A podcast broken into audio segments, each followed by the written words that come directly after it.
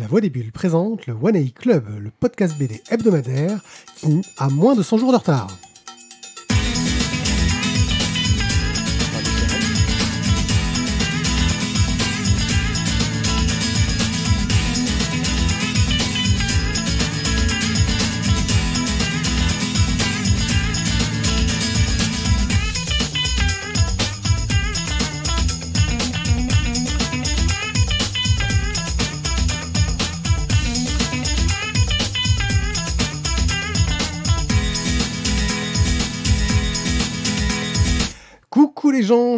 One A Pied, vous êtes dans le One A Club, l'émission qui parle de bande dessinée et qui le fait bien. Et pour ce faire, aujourd'hui, euh, nous allons avoir quatre chroniques et une petite rubrique crowdfunding. Euh, Sur les chroniques, je vais commencer par vous parler de Anna et l'entremonde de Marc Dubuisson et Si, des auteurs que je suis depuis longtemps et dont je suis J'étais très curieux de voir ce qu'ils allaient faire ensemble. Mais je vais pas être seul à parler parce que je suis toujours accompagné des meilleurs. Et, Ouais. et, et je, je, je vais faire parler ce cher Tizak. Salut Tizak, de quoi vas-tu nous parler euh, Bonsoir ce à tous. soir Euh, Ce soir, ce sera L'Aliéniste, euh, un petit bouquin qui date un petit peu maintenant, euh, mais qui est euh, fort intéressant, tiré d'un roman. Bref, on en parle tout à l'heure. Ce sera enchaîné par euh, Thio. Salut Thio. Bonsoir. T'as un programme sympa toi ce soir? Moi, ce sera les chimères de Vénus. Ouais, t'es t'es bien parti, tu, tu te sens motivé. euh, je suis motivé. On va en parler, mais voilà. Je n'ai pas été à fond, mais, mais visiblement, des gens sont à fond aussi. Donc, euh, Voilà. Et, et je crois que notre cher Jérôme, salut Jérôme, va nous parler d'une BD et, et l'impression que sur la vidéo, je, je ressemble un peu au titre de la BD. Mais bon, ça, c'est une impression. C'est exactement ça. Alors euh, après, si tu commences à changer les pseudos d'une émission à une autre, après les gens vont plus s'y retrouver. Ouais, l'archiviste Jérôme, enfin Ah, tu sais, ah, les, pseudos existent et n'existent pas. hein. C'est ça. Euh, eh bien oui, donc effectivement, euh, pour ceux qui regardent, le, qui ont l'image de, de ce dont on va parler ce soir, c'est l'image au centre. Et donc rien ne vous aura échappé. Donc c'est boule à zéro. Voilà, non, je le dis parce que si tu le dis pas, franchement. Mais non, mais je euh, voulais pas le dire. Ok, tu fais aucun. j'ai- J'aime bien euh, le La, BD Skinhead. de, de, de- de foutre la merde dès le départ. C'est ça. Euh, et ben on va pouvoir attaquer de suite. Et euh, après ça, on parle de rien? Oui, crowdfunding, je l'ai Ah, dit. d'accord, tu tu sais, tu non, faut pas que je les annonce. Oh, tu peux, vas-y, annonce. Ah, Parce que du coup, on va parler de Promenons dans les bois et de Mes génies numéro 2. la suite. Voilà, la suite. On va embrayer dans la place. Ouais, Tout baigne. Anna et l'Entremonde. Une bande dessinée de Marc Dubuisson au scénario et Si au dessin. C'est chez Glénat pour 16,95€. Et de quoi ça parle? Las Palmas de Gran Canaria. Une ville insulaire au printemps éternel. Point de départ de presque toutes les expéditions vers les Amériques. Siège du meilleur restaurant d'Espagne. Non, ça c'est Los Cinco Sentidos, Euh, le restaurant de euh, mon frère, au cœur de la vieille ville, euh, aux côtés de Tel Oui, pardon. Euh, euh, revenons aux expéditions. Donne pas des coups de coude comme no- ça no- sur la table, no- tu fais bouger les Notez caméras. que j'avais noté qu'il fallait que vous me coupiez la parole à ce moment-là. Vous l'avez fait, c'est parfait. Non, mais ça, pour Je- couper la parole, t'inquiète de rien, on est là. Donc, euh, nous sommes en 1492 et Christophe Colomb se prépare à embarquer. Euh, deux jeunes orphelins, Anna et Domingo, se retrouvent eux aussi embarqués, plus ou moins malgré eux, vers le... Les Indes, ils pensent, mais bon, on sait que c'est le Nouveau Monde, hein, on s'y attend tous quand même. Euh, Ah, mais non, d'abord, ils vont tomber parce que la Terre est plate. On vous avait prévenu. Hein. Je veux dire, c'est pas comme si c'était quelque chose qu'on n'avait pas dit de- de- depuis longtemps.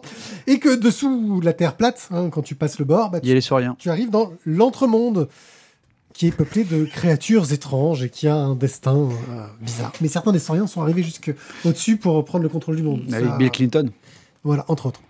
et Hillary. On le sait bien. Alors, on avait euh, Po, po, po, po.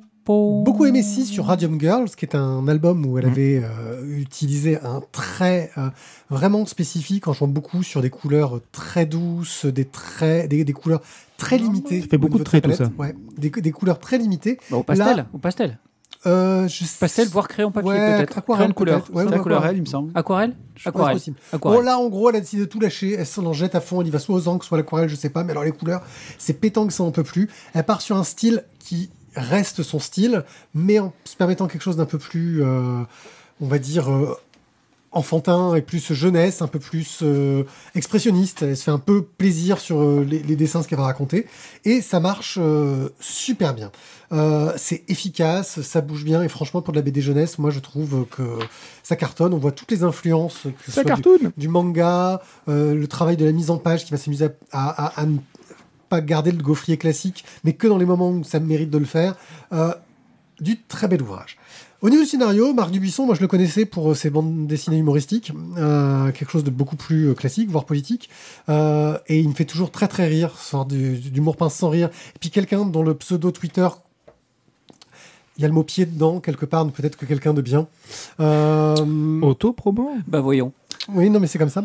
Euh, en tout cas, je m'attendais à quelque chose, mais je ne savais pas trop quand même hein, sur l'aventure jeunesse. Et ben là, il nous balance du mystère, de, l'aventure. Il y a plein de bonnes valeurs. On est sur des héros qui sont plein de bonnes valeurs, de l'ouverture vers les autres, vers l'extérieur. Euh, en revanche, j'avoue que pour un premier tome, les héros manquent encore un petit peu de profondeur. Ils méritent d'être un peu plus fouillés. On sent qu'ils ont euh, des, choses qui traînent derrière euh, à travailler. Et ça viendra sans doute dans les tomes suivants. Mais ça s'annonce vraiment très très prometteur. C'est un très bon début de série. C'est un point de vue original de jouer sur cette histoire de dire ah bah si finalement on disait que la Terre est plate euh, et Christophe Colomb il est tombé. Alors maintenant peut-être qu'ils vont nous raconter le retour. Pourquoi est-ce qu'il dit non mais en fait elle est ronde. J'ai fait ouais, enfin j'en sais rien. Faut une grosse corde. Voilà. Euh, il y a plein d'ouvertures possibles sur une infinité d'histoires possibles avec cet entremonde, euh, dont on suppose que bah il l'appelle l'entremonde. Ce, ne serait-ce pas peut-être les entremondes? C'est un peu une, une Hmm. question que moi je me suis posée à la lecture. Euh, c'est très très très prometteur, ça, ça fait très envie et j'ai hâte de, de lire la suite qui ne saurait tarder. À vous, qu'en avez-vous pensé? Je complète juste que tu, puisque tu viens d'en parler, la suite c'est prévu pour septembre. Alors bah tiens, poursuis euh, Ti. Euh, écoute, j'en ai pensé euh, du bien. Déjà parce que graphiquement, ça m'a beaucoup plu. Euh, et effectivement, le, le dessin assez doux, malgré pas mal de scènes violentes, on va dire. hein. Il y a une violence assez, assez marquée Oui mais il y a un perroquet. dans, dans, le, dans le relationnel aux, aux autres, aux enfants, aux femmes, aux étrangers. Mais voilà, c'est oh, grâce au trait, on reste euh, malgré tout dans, dans quelque chose d'un petit peu plus enfantin, un petit peu plus doux. Euh, c'est très agréable. Après, moi, je l'aime bien généralement les histoires qui tournent autour de Christophe Colomb, donc c'est un petit peu un sujet qui me, qui botte bien. Euh, et là, effectivement, c'est un bon premier tome, mais pour l'instant, j'ai un peu du mal à, à avoir un petit peu de relationnel, un peu de sentiment, un peu d'attachement à ce personnage Les principal. personnages secondaires sont plus intéressants. Et que exact, c'est exactement ça, c'est que les personnages secondaires, finalement, même le méchant, je vais pas donner son, son- son- la suite de son aventure, mais euh, finalement devient plus intéressant à suivre. Donc euh, voilà, il faudrait que la, la, la protagoniste principale quand même prenne un petit peu d'épaisseur pour que pour qu'on ait vraiment envie de, de suivre ses aventures et pas que l'aventure générale de l'histoire. Ok, avez-vous quelque chose à rajouter, euh, Thio, Jérôme, euh, archiviste euh, Non ou- Ne me regarde pas comme ça, Jérôme, s'il te plaît. Avec ses lunettes, Avec c'est ses très, lunettes. c'est très déstabilisant. C'est très déstabilisant, ouais, ça franchement, c'est quand même. euh, Dis-toi que moi je l'ai à côté. Ouais. Euh, Légèrement dans non, j'ai pas grand chose à rajouter. sur la table, Jérôme. J'ai- trouvé ça très joli. Après, j'attends euh, effectivement de, que ça décolle bien au tome 2. Mais déjà, c'est un beau pavé, il se passe beaucoup de choses. Je dis, Ah oui, donc voilà, c'est- ça. Ça raconte déjà quelque chose, mais il nous faut un peu, je pense, Bah, qu'ils ont, je trouve ce qui est bien, c'est qu'ils n'ont pas attendu euh, pour se dire on va mettre de l'action et euh, du dynamisme. Ils ont peut-être pas encore tout expliqué. C'est peut-être pour ça que du coup le personnage principal manque un peu de profondeur. Mais on en voit déjà des actions. L'histoire est quand même vachement, enfin, assez sympa. Moi, je trouve, j'ai bien aimé, j'ai pris un certain plaisir à, à le lire. Euh, je rajouterai pas grand-chose à ce que vous avez dit parce que c'est assez complet. Euh, juste quand même préciser qu'elle a son trait si qui est assez assez caractéristique et ma foi, c'est quand même un bon signe pour un auteur d'avoir un, un trait euh, un peu reconnaissable après- avec son deuxième album seulement. Elle a une communauté très importante qui la suit sur les réseaux sociaux et qui est très fidèle. D'où problématique, si jamais vous la croisez en salon, c'est pas facile d'avoir une dédicace, autant vous le dire tout de suite. faut faire la queue. Mais euh, ça Si, vaut si, le coup. c'est possible. C'est une fille, euh, c'est une fille hyper sympa. Et, euh, et là, au niveau de la mise en couleur, elle a, elle a, elle a une patte aussi qui est, qui est intéressante. Donc voilà, moi j'ai passé un bon moment, j'ai bien aimé, mais pareil, un peu dans l'attente du deuxième de la suite. Voilà. Donc, Anna et l'Entremonde, le tome 1 par Marc Dubuisson et 6 chez Glénat pour 16,95€. Donc, nous passons maintenant à une histoire dérivée de Ridley Scott, le film qui est sorti il y a quelques années. Euh, Non. Merde. Euh, C'est pas Alien 6, c'est l'aliéniste. Pourtant, je l'ai lu. je devrais savoir, quoi. Euh, la, la- la blague moisie, là. Oh, les gars. on, a, on a un j'ai quota. essayé de, tu vois, j'ai tendu la main à, à cette espèce de On a- demande détresse là. On a un quota de blagues pourries à faire par émission. C'est- notre, c'est notre charme. Ouais. Euh, c'est de Gabriel Bad après Joaquim Maria Machado de Assis et Fabio Moon chez Ouais, Urban Comics pour 16 euros. Il est meilleur sur l'espagnol quand même. Que sur l'anglais, oui. Stop, stop, stop, stop, stop, stop. Attention, les C'est du gars. portugais. C'est du portugais. C'est du portugais. Ça se ressemble. Quand Ah non, non, non, non, là, attention. Même. D'ailleurs, j'ai dit risque, là. D6 et j'aurais dû dire C'est le DHS. portugais, le portugais parle espagnol. Bon. L'espagnol ne parle pas portugais. C'est un peu l'idée. En même Bon, temps, ils sont beaucoup. Euh, on pourrait aller Euh, on peut, on peut avancer. Alors, je rajouterai juste que euh, donc c'est de Fabio Moon et Gabriel Ba qui, même s'ils ne portent pas les mêmes noms parce que ce sont des noms d'artistes, sont quand même des frères jumeaux. Euh, sont aussi les auteurs de Day Tripper et d'Umbrella Academy. Umbrella Academy, oui.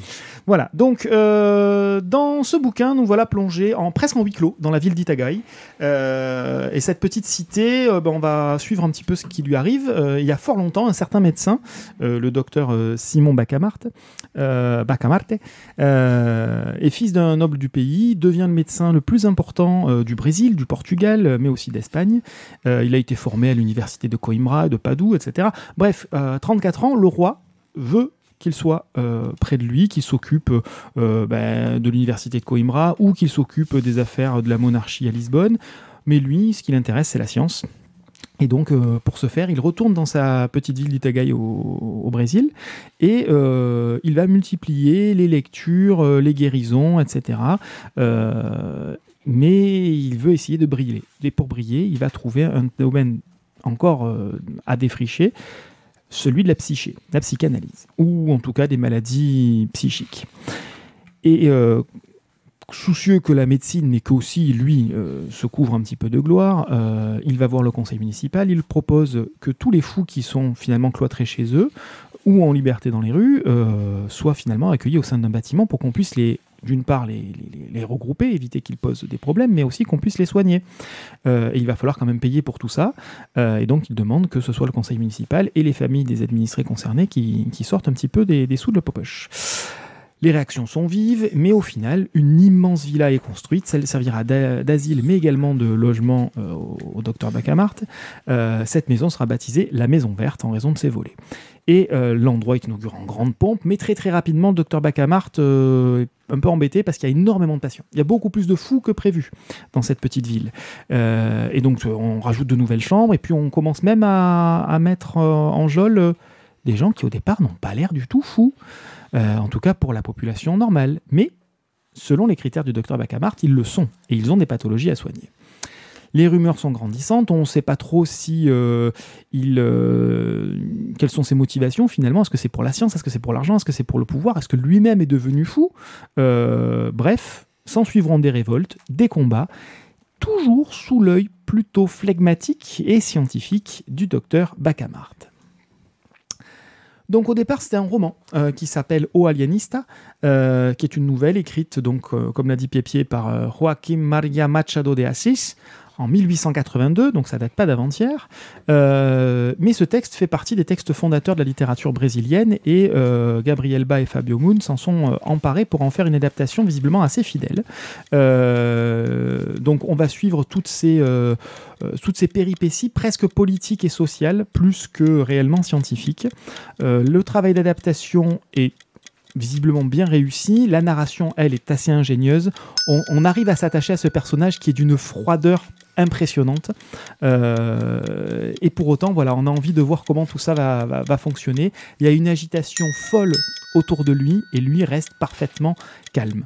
Euh, c'est une, donc une très bonne adaptation. Le dessin, euh, moi, je l'ai trouvé vraiment très joli, assez fin. La palette de couleurs est très restreinte, mais elle arrive à conserver cette atmosphère un peu rétro, un peu chaude, un petit peu à, certains, à, la, façon de certains euh, euh, westerns euh, qui nous mettent dans cette espèce de, petit mystère. En résumé, pour moi, c'est une franche réussite.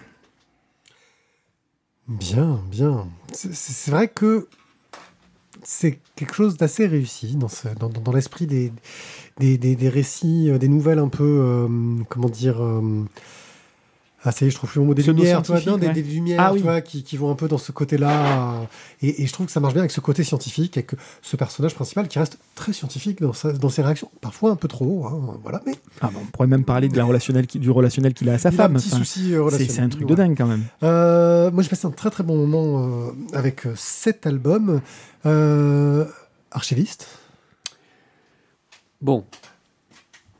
Alors, la mise en couleur, moi j'aime bien. C'est assez chaud, c'est sobre, euh, palette de couleurs euh, réduite, comme l'a dit, euh, comme l'a dit Thio. Bon, après, Non, c'est moi, mais c'est pas grave. pardon. Lui, c'est aussi. Ti- lui, c'est Isaac, moi, c'est Thio. Ça se ressemble. les gars, les gars, les gars, comme l'a dit Titi, Oui, mon chouchou. Alors, ça, c'est pas mal. Du coup, ça, ça passe presque crème pour tous, en fait. Hein. ouais, Ça marche ouais. pour tout le monde. Sauf au Pierrick. Et... Pipi, ça marche pas. Sauf que moi, je lui fais quand même deux, deux reproches et un gros avantage. Le premier reproche, c'est que c'est assez verbeux pour moi. Il y a, voilà, il y a quand même beaucoup de texte et parfois beaucoup trop de texte. On est sur une adaptation de roman, je l'entends bien. Donc, euh, c'est normal aussi. C'est souvent l'écueil. euh, C'est un peu souvent l'écueil. La deuxième chose, c'est quand même que la fin est quand même très très attendue et on, voit la, on la voit arriver gros comme une maison et c'est un peu cousu de fil blanc. Ceci étant, le gros avantage, c'est que euh, on découvre cet auteur, euh, JM, euh, comment tu as dit Joaquim Machado. Joaquim Ma- Ma- Joaquim Machado. Machado.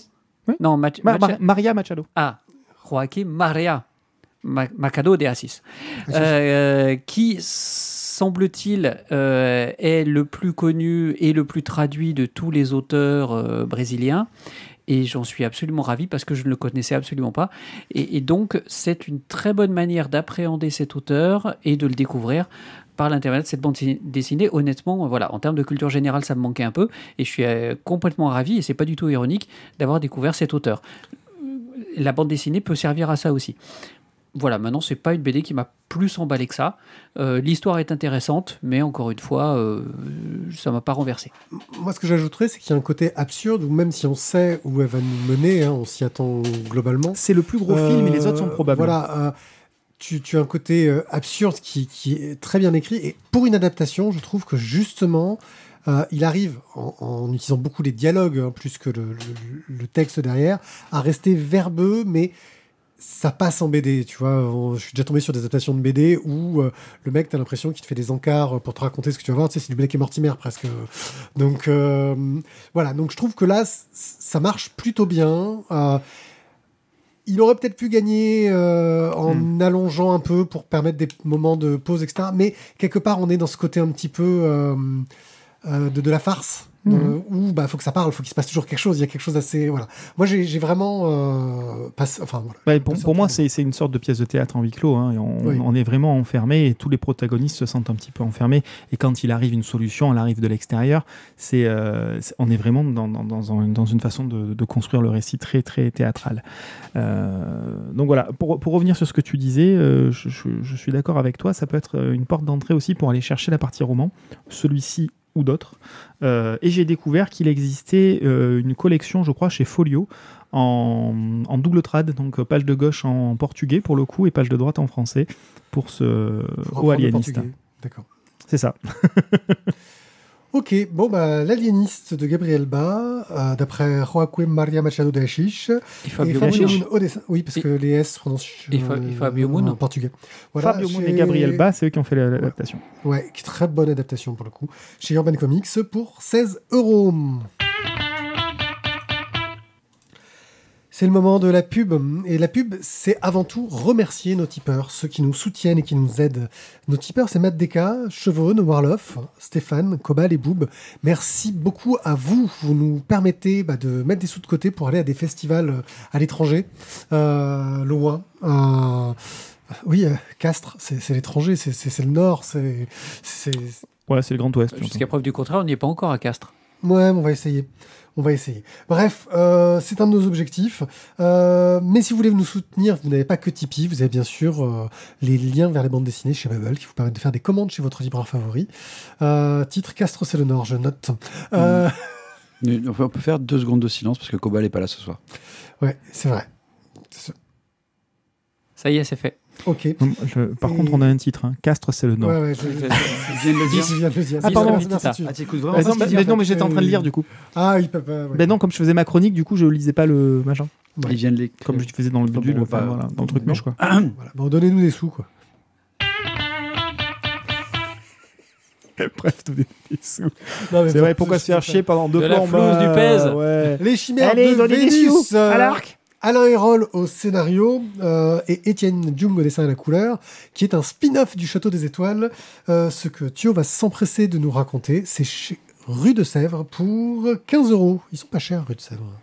C'est- donné. Mais, mais tais-toi. C'est donné, c'est gratuit presque. On est en 1874. euh, Les vaisseaux donc de euh, des puissances terrestres donc s'élancent dans les terres pour conquérir les planètes du système solaire. Voilà, c'est beau. Du coup, c'est pas un spin-off? Si, si, si. Un Pourquoi spin-off, c'est pas un un truc qui se passe avant Non. Non. Ah, pardon. Ça, c'est un préquel. Ah, c'est un préquel, pardon. Un spin-off, c'est une série parallèle, Parfait. dérivée. Parfait. Comme les produits. Ah bah les anglicismes. Ok, euh, vous faites, euh, on les fait tous les crossovers aussi comme ça en Oh, un pour, les reboot, pour les voitures. un relaunch. Alors c'est quoi la différence entre le reboot et le relaunch? Alors, le relaunch, tu reparles. Donc, non, je, je voilà, hein, c'est bon. Alors l'actrice, danseuse, Hélène Martin, débarque sur Vénus. Je vous la fais assez, rapide. hein. c'est un monde sauvage, donc avec euh, couvert de brume, à la recherche de son fiancé, qui est euh, malheureusement dans les geôles de Napoléon III. Les jeunes fascistes. Ouais, c'est ça. Liberables. Pardon. Euh, et il est- elle est, elle est poursuivie donc par le duc de Chouligny, euh, qui va là, bah, justement, voilà, l'entraîner un petit peu dans les rivalités, différentes rivalités entre les empires, parce qu'on a aussi les Anglais, forcément, qui sont sur Vénus. Hein, faut pas qu'on se tape sur la gueule de quelqu'un. C'est une Vénus sur Vénus. Une Vénus sur Vénus. Euh, donc, on va embarquer donc, pour une nouvelle planète dans euh, le Château des Étoiles. Euh, je dirais à la fois pour le bonheur et le malheur de cette bande dessinée, à mon goût totalement personnel. Je vous dis. Ton, ton je- avis, c'est pour plus tard. je, ben si, je vous le donne maintenant en fait. Euh, vous avez deux noms en fait. Donc dans ce, ce bouquin, c'est Alain Hérol. Et là déjà tout de suite, Alain Hérol, tu te dis, Oh, waouh, ça va envoyer du pâté, c'est lourd quoi, c'est ouais. Et puis euh, Étienne Jung aussi, pareil, tu te dis putain au niveau du dessin, ça peut envoyer du truc quand même. Tu redonnes un peu le CV d'Alain Hérol pour euh, les gens qui ont pas. Alors il a fait euh, Garolfo Garolfo, il a fait euh, un truc euh, avec euh, des, des capes et des, des Et des dents. Des crocs, Ouais. de cap et de crocs. Ouais, c'est ça. C'est bon, ça, j'ai facile te Oui, non, plaît. c'était juste. Voilà. Euh, Et Young, tu veux qu'on le fasse aussi ou- Je connais pas, moi. Young, et il nous a fait. Alors s'il a fait, euh, Gargouille. oui, Gargouille et Bruce Lee. non un truc. euh, Les chimères de Vénus. Je voyais autre chose, mais j'ai un autre titre en tête, mais c'est pas grave. Je vais te le chercher, vas-y. Vas-y, cherche-le, c'est pas grave en soi. Euh, donc, euh, on a un scénario qui est très différent de ce qu'on a eu dans le Château des Étoiles d'Alex Alice. Euh, c'est plus brutal, c'est un monde qui est beaucoup plus sombre. C'est une vraie proposition différente par rapport au Château des Étoiles. Ça, c'est au niveau du scénario, avec du coup aussi deux héroïnes, c'est-à-dire qu'on a vraiment deux personnages féminins qui sont au centre de l'histoire, contrairement au Château des Étoiles où c'est un groupe de jeunes. C'est différent. Ok. Au niveau du dessin, on a des dessins qui sont super soignés, des, euh, des- décors qui sont top, les couleurs sont sur un ton qui est très très très vif. C'est beau, c'est un, un super travail. Donc c'est une bonne bande dessinée. Je veux dire, là, je vous dirais, le scénario et le dessin, tout concorde pour matcher. Bon, ben malheureusement, pour moi, euh, c'est voilà, c'est un super bon bouquin, peut-être. C'est un scénario efficace, ça a des bons dessins, mais malheureusement, j'ai pas réussi à me décrocher du Château des Étoiles. Ce qui fait que j'ai trouvé que les Chimères de Vénus sont très nettement pour moi en dessous. Mais pour autant, comme je vous le dis, le scénario était bon, le dessin est pas mal. Merde, c'est chaud quoi. Voilà. Donc euh, je l'ai pas apprécié, mais je vous dis franchement, c'est je pense un bon bouquin qui peut plaire à beaucoup de monde. À moi. À moi, à moi, à moi. Ouais, non, non, je- moi j'ai bien aimé. euh, parce que justement, ce que j'ai apprécié dans l'approche euh, d'Alain Hérol, c'est qu'il a su faire quelque chose euh, en allant chercher dans les mêmes types d'inspiration au niveau de l'époque, au niveau de ce qu'il avait raconté, euh, en en apportant d'autres.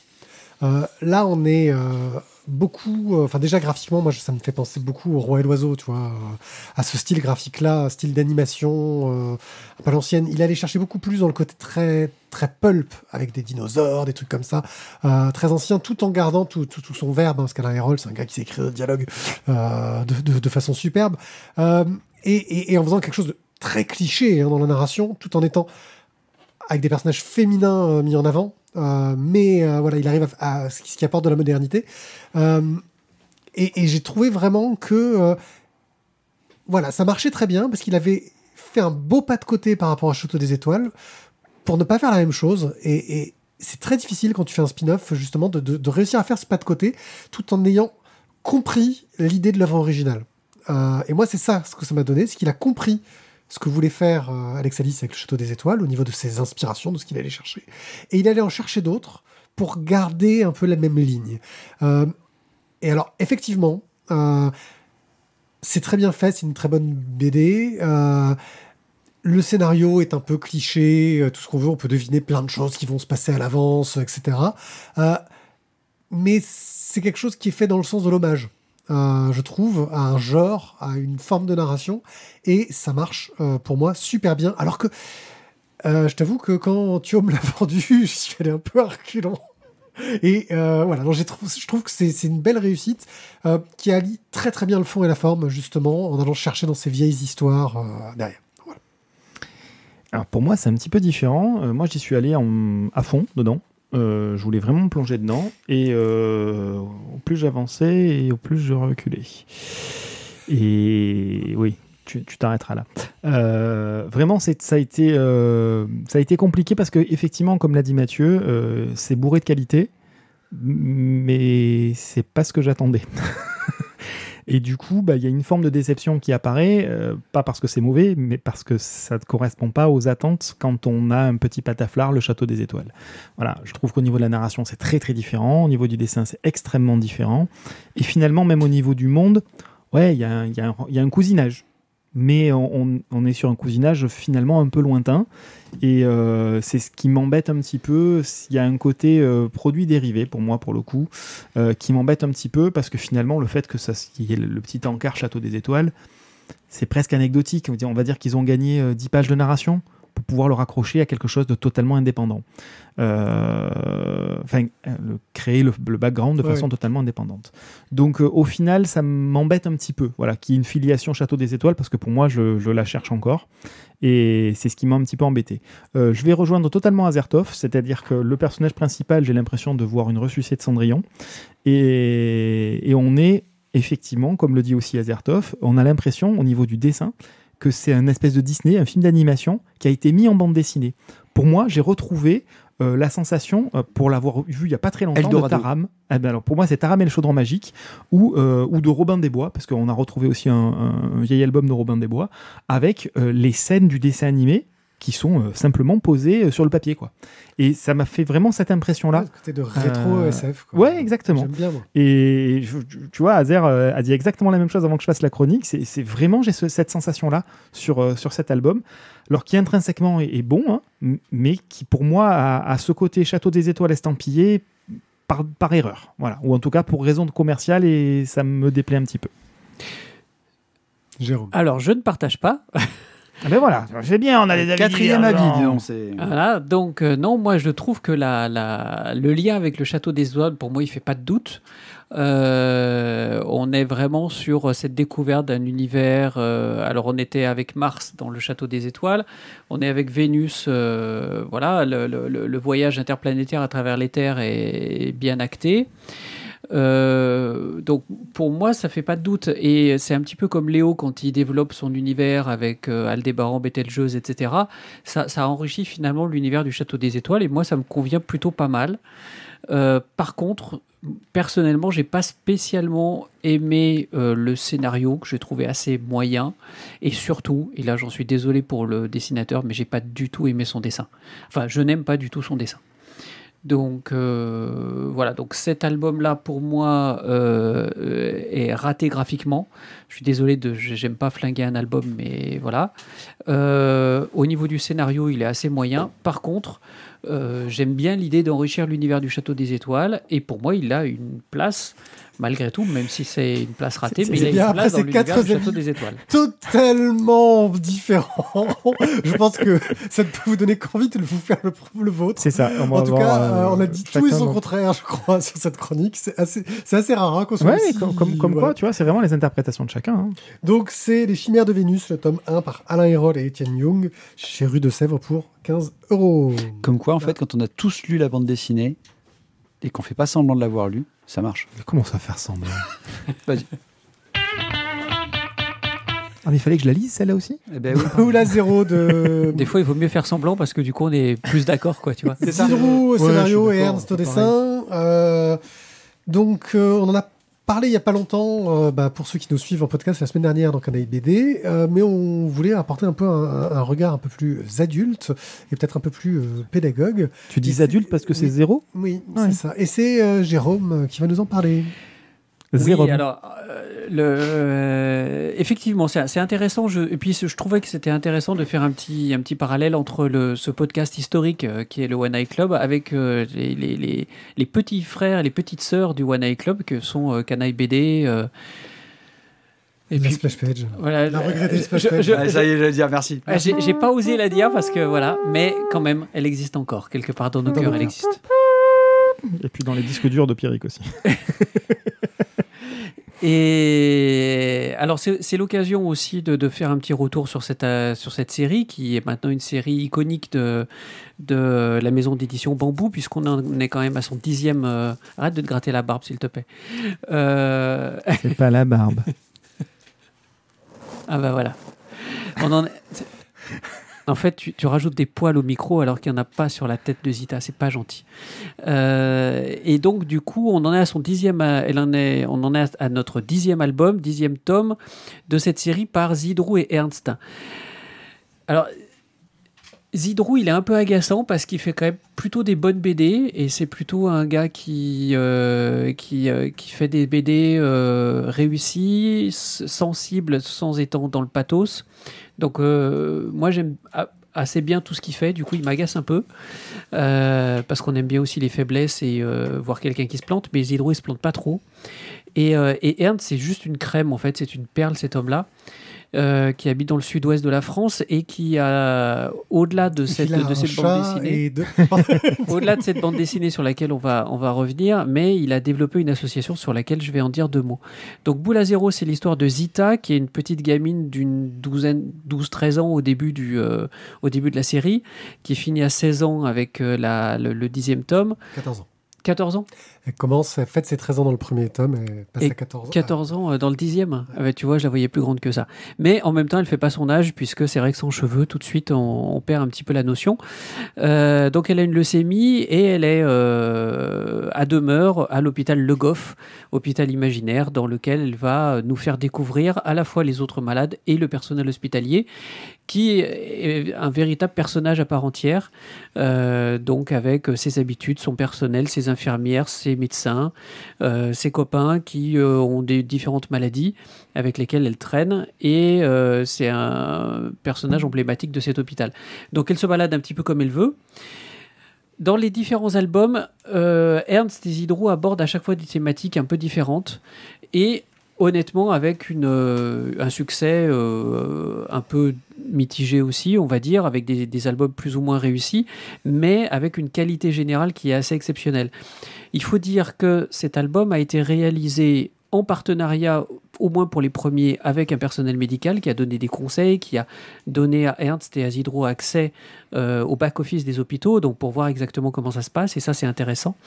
Et, euh, et c'est un album qui est distribué dans les hôpitaux, et avec un succès qui ne se dément pas, à la fois auprès du personnel, auprès des malades et auprès des parents des malades. Donc Zita, elle va euh, nous faire découvrir cet univers, elle va nous faire découvrir les maladies des autres, l'absence, la mort. Tout ça, c'est des thématiques qui sont graves, qui sont un petit peu plombantes, mais ce n'est jamais traité avec du pathos parce que Zita, elle est combattante et combative par-dessus tout. Donc ça, c'est quand même quelque chose d'assez exceptionnel qui permet aux enfants d'à peu près tous les âges et aux adultes de s'y retrouver et de découvrir, euh, les aventures de Zita. Euh, moi, je trouve que un tournant se passe dans le tome 7. Euh, puisque on a aussi l'univers personnel de Zita avec ses parents, elle, a- elle est plus ou moins abandonnée par ses parents. Et avec le le- 6. c'est dans le Je 6, crois, non il me semble que c'est dans le 7. hein. Euh, le fantôme de la chambre 612. 8. C'est dans le 8, le fantôme de la chambre 612. Ouais. Le 8. C'est Donc, le seul qui a une couverture très triste. et euh, avec le retour de son père qui permet d'aborder des, des- des thématiques euh, très très très très très très fortes, très très fortes. Dans le tome 10, elle sort de l'hôpital et on n'en dira pas plus parce que je suis convaincu que la- l'affaire ne s'arrête pas là.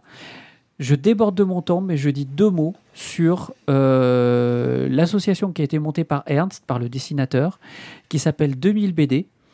euh, où en fait, alors c'est pas à chaque sortie d'album, c'est régulièrement, on va dire tous les deux ou trois albums, il lance une opération en partenariat avec la maison d'édition Bambou euh, pour récupérer 2000 albums qui sont gratuitement distribués dans les hôpitaux. Donc, quelque part, quand on achète un album de, de, de Boula Zéro, on contribue un petit peu à cette, euh, à cette mission qui est aussi d'apporter un petit peu de lecture, une bande dessinée euh, aux, aux enfants hospitalisés. Et au-delà de ça, il y a eu d'autres opérations mises en place par l'éditeur, euh, aussi pour offrir des BD, les amener dans les hôpitaux, etc. C'est ça. Donc il y a eu pas mal de distributions. Et Ernst intervient régulièrement dans les hôpitaux aussi lui-même pour faire des animations euh, auprès des enfants. Donc, euh, moi, bah oui, Boula Zéro, j'en ai dit euh, déjà beaucoup de bien dans, dans, dans Canaille BD. C'est une série que, que je trouve très réussie, justement, parce qu'elle arrive à traiter de sujets très difficiles, euh, sans tomber trop dans le pathos, euh, ce qui est une des qualités de, de, euh, et en ayant un langage qui parle aussi bien aux plus jeunes, enfin en tout cas c'est ce que je vois avec les lectures de ma fille qui a adoré, et aussi aux plus vieux. Et même s'ils arrivent à pas aller dans le pathos, il arrive à nous faire verser la petite larme, même dans les choses pas tristes. Euh, Enfin voilà, je, trouve euh, globalement que c'est magnifiquement euh, écrit. Graphiquement, je vais en reparler un peu, on reste sur un style très BD agronné euh, à l'ancienne. Ernst, c'est un dessinateur, c'est un, vieux de la vieille, quoi, c'est pas un tout jeune. Sa, BD précédente à succès fait très boomer, ça s'appelait Les Zappeurs. Tu sais, des gens qui zappaient sur la télé avec la télécommande, tu vois. Donc autant te dire que je pense que cette BD-là a dû très mal vieillir euh, au niveau des thématiques. Euh, et là, ce qui est bien, justement, c'est que je pense que Boula Zéro est une BD qui a peu de chances de vieillir parce que c'est des thématiques qui, malheureusement, euh, on rencontrera euh, toujours. Pour moi, c'est un coup de cœur sur l'ensemble de la série. Si vous voulez commencer la série, moi, je ne peux que vous recommander de commencer par les tomes 7 et 8 qui forment un diptyque et qui sont pour moi le, un cœur battant de cette, de cette série et les- sans doute le binôme le plus fort. Kyo, toi, t'en as lu quelques-uns. Tu, tu as quelque chose un peu à ajouter euh, sur la série ou on passe à la suite? Euh, je, je crois que l'archiviste a été tellement euh, pro là que tu, tu, tu fais. Non, mais ça prend au trip. Euh, Ah, c'est ça, c'est que je suis trop long en fait. Moi, j'ai- moi, j'ai- j'ai- je l'ai pas lu du tout. Alors j'étais, j'étais aucune, tu vois, aucunement dans, dans la moquerie. J'étais Ah, d'accord, vraiment ok. dans, tu vois, dans l'admiration euh, sincère. Maintenant, euh, bon, bah, c'est dommage que tu le prennes comme ça. ça. Et puisque tu le prends comme ça, tu vas, on va te péter le nez. BD agronné, t'inquiète pas, ça va arriver. Non, non, euh, moi j'avais lu, ah, je, je vais être honnête, j'avais lu, je crois, les, les- peut-être les 4-5 premiers tomes, donc du coup, je suis arrivé au cœur battant. Tu vois, c'est peut-être euh, peut-être ça aussi qui m'a manqué. Euh, mais c'était vraiment, je trouve, une, voilà, c'est, c'était, c'est, toujours une très belle, une très belle série. Je suis pas allé au bout et on me les a passés, mais j'ai pas eu le temps de les lire. Voilà. Tu peux Mais, repartir avec si tu veux. mais si vous mettez un coup de cœur, je ne, voilà, je, je vous laisse le faire. C'est votre bonheur à vous. Oui, non, c'est pas ça le mérite. Ok, donc Boula Zéro de Zidrou, Serge Ernst, et Louis-Laurent Carpentier aux couleurs, et puis il y a Diaz qui est noté sur les, sur les derniers, je, je sais pas ce qu'il fait, surtout du décor. ou- Non, j'ai pas réussi à trouver. euh, Il a vu la lumière, il est rentré. Il est, il est crédité, mais euh, dessin, ouais, Er- Ernst ouais, et Diaz. Diaz, hein, Ernst donc je pense qu'il doit être peut-être sur les décors ou Ouais. ce, ce genre. Voilà, Ils- c'est-à-dire qu'ils ont crédité un assistant, ce, qui se fait de plus en plus, et c'est bien.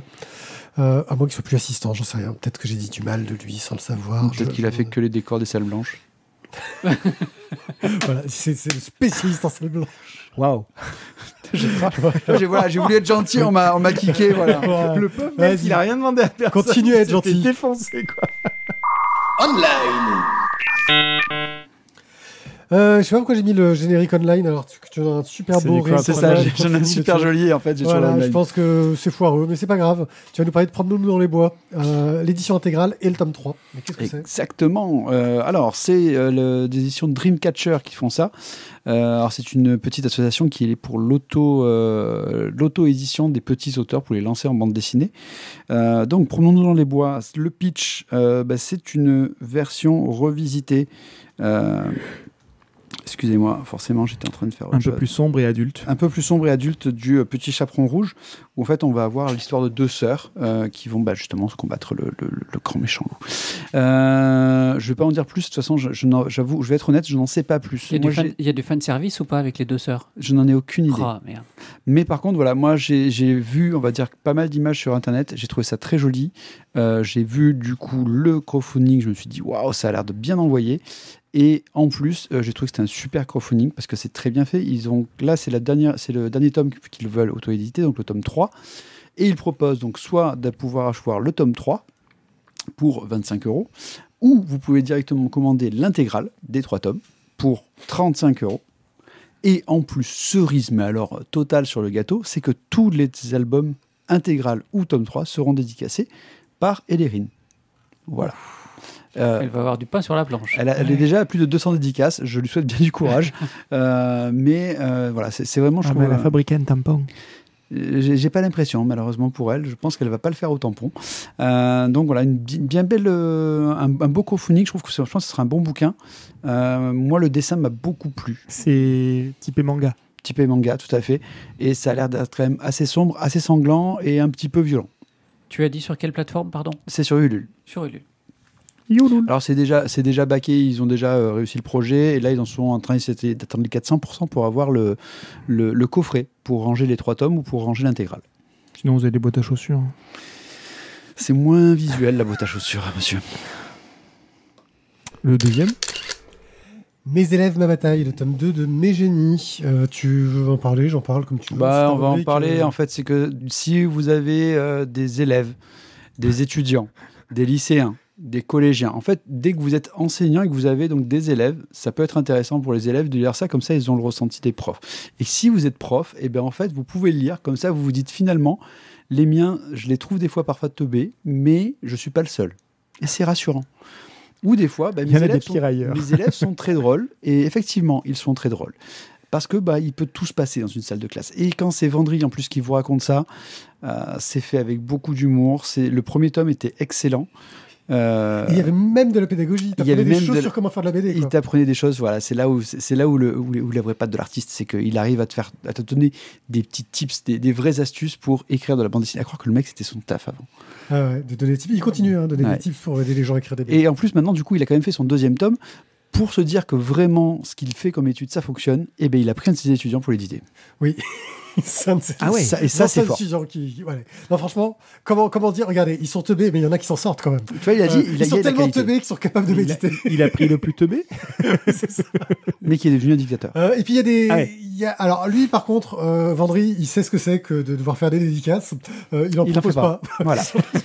Donc il vous fait à 12 euros le nouveau quel tome. branleur. Il aurait au moins pu mettre un cul de bouteille de bière, tu vois. Non, mais Ça, attends, c'est attends, du attends, Vendredi. attends, Ah, Attends, attends, attends, attends, attends, il y a des trucs. Ah. Donc 12 euros le tome, 24 euros les deux tomes.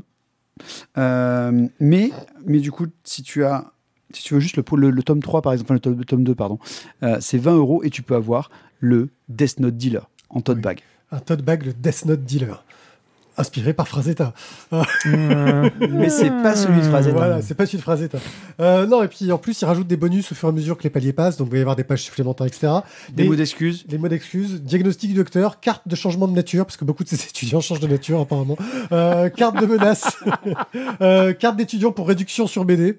Il y a un sous-boc aussi, ceci est mon sang, où il y a Ah, voilà. café- du sang, il a du café dans les... Ça, c'est du vendredi, ça. Voilà, là il vient d'avoir le palier pour un accroche-port, euh, je change la face du monde. voilà, pour montrer que tu es en train de travailler ou de finir ton niveau, comme il dit. Euh, Bref, il y a plein de petites contreparties qui vont arriver au fur et à mesure qui sont plutôt rigolotes. Euh, voilà, il est resté simple sur les enjeux, mais il joue plutôt sur le. S'il fait plein de trucs, il fera des contreparties Mhm. plutôt sympas. Bon, là aussi, c'est baqué. Hein. Oui, oui, c'est baqué. euh, il est à 174% à l'heure où je vous parle. Euh, et il comprend pas euh, pourquoi les gens euh, veulent payer pour ces trucs. C'est n'importe quoi. Je pense qu'il. Ah oui, en plus, il demande à ses étudiants de payer parce que c'est un mec, il a bien compris. Euh, c'est la première leçon qu'il donne à ses étudiants c'est que l'important, c'est l'argent. voilà. C'est une leçon importante. Euh, Alors, moi, je dis quand même que c'est vraiment éducatif parce que j'ai appris grâce à qu'est ce qu'était le jaspage. Ah, le jaspage. Eh ben, c'est de mettre, de colorier les tranches de- du livre en bleu. Enfin, là, en En bleu couleur. en l'occurrence, mais de les trancher, de, de les mettre en couleur. Le jaspage. Le jaspage. Tu peux avoir des jaspages dorés. tu Ah, et là, attention, attention, ah, je crois que l'archiviste. Ah, non, je me suis dit peut-être qu'il a, peut-être qu'il va me dire, mais je croyais que c'était un autre mot. C'est- Peut-être c'est possible. Là, euh, moi, je pense tu que, connaissais pas ce que connaît. Tu, tu, tu- Alors, surtout, je, euh, je connais uniquement en doré parce que ça se fait depuis longtemps, Oui. en doré. Ah oui, en doré. Et maintenant, il me semblait que la mode, c'était plutôt d'avoir des dessins en oui, fait en sur jas- la oui, tranche. ils le font aussi. Oui, ça se fait aussi. Carrément d'avoir du dessin en jaspage. C'est ça. Voilà. Mais bon, c'est c'est à 11 000 euros, hein, donc le jaspage, Voilà. c'est pas pour tout de suite. Voilà, mais là, ses amis veulent qu'il fasse les 1000%. Mais enfin, si vous voulez briller en société, Oui. jaspage, Jaspage. c'est. Je tiens à préciser que le mot jaspage signifie le travail qui consiste à faire des jaspures. Donc on fait des jaspages et des jaspures ce soir. hein. Ok, je crois qu'on va pouvoir finir cette émission. Ouais, Jasper, c'est c'est un peu comme palper. Le jaspé roulé? Jasper roulé? Putain, je- vous êtes sûr qu'on peut pas changer le titre là Parce que j'espère rouler. J'aime J'aime beaucoup. Ah, euh, Randall, Randall dit, dit, au- dit aussi, on dit aussi faire des jaspures. Il y était aussi, hein, il est sur le coup, Ah, Randall. C'est bien. Je crois qu'on va pas garder le j'espère rouler. Désolé pour Castro Celle-là, on regardera ce titre-là pour quand on fera notre émission là-bas. Ouais, on peut la garder pour plus tard, Castro Savenon. Voilà. Elle marchera pour. elle marchera Merci de nous temps. avoir écoutés. Euh, pour ceux qui nous suivent en live, on revient euh, dans quelques minutes euh, comme pour la suite. On va avoir du choix là, pour, pour le titre. Merci à ceux qui nous suivent dans le chat de nous donner autant de, de bons conseils, de titres de, de- de bon goût, comme nous avons l'habitude de le faire. Euh, on se retrouve la semaine prochaine pour une, euh, nouvelle euh, émission qui, pour une fois, ne sort pas un jour férié. C'est une sorte de, de- de- de miracle. Pour le mois de mai. Euh, ouais, c'est ça. Ouais, Ouais, toi, ça t'arrange les euh, jours fériés, non Ouais, euh, non, ça me change rien vu que ça sort le lundi à 2h Bah, Ça te change rien, les jours fériés, tu bosses pas, toi. Oui, euh, oui, parce que toi... Dit le monsieur qui sort de deux semaines de vacances. Euh, bon, eh bien, merci de nous avoir écoutés. Euh, C'était pas le bon bouton. euh, parce que, vous voyez, Même Randall t'a dit, et le générique qui se lance pas. si, là, il se lance. Là, Non, il se lance. je, trouve ça, je trouve ça très sympa parce que là, il y a vraiment mais, beaucoup de titres. Il y a des fois où on Ah rame, non, mais mais là- on en a 12, quoi. Ah non, merci, merci beaucoup. Tu vas voir que la prochaine émission, on va. Et c'est pas le bon bouton. Voilà. ouais, ouais. Mais non, non, je crois que c'est Jaspé. euh, Voilà. Ah, Bon. Quand on a les auditeurs qui nous disent ce qu'il faut faire en technique, c'est qu'à un moment donné, ils nous connaissent bien. Non, mais c'est pas bon, ça. ouais, on commence à être euh, un peu connu. Merci encore et on se dit à très bientôt. Ciao, ciao. Ciao, ciao. À bientôt.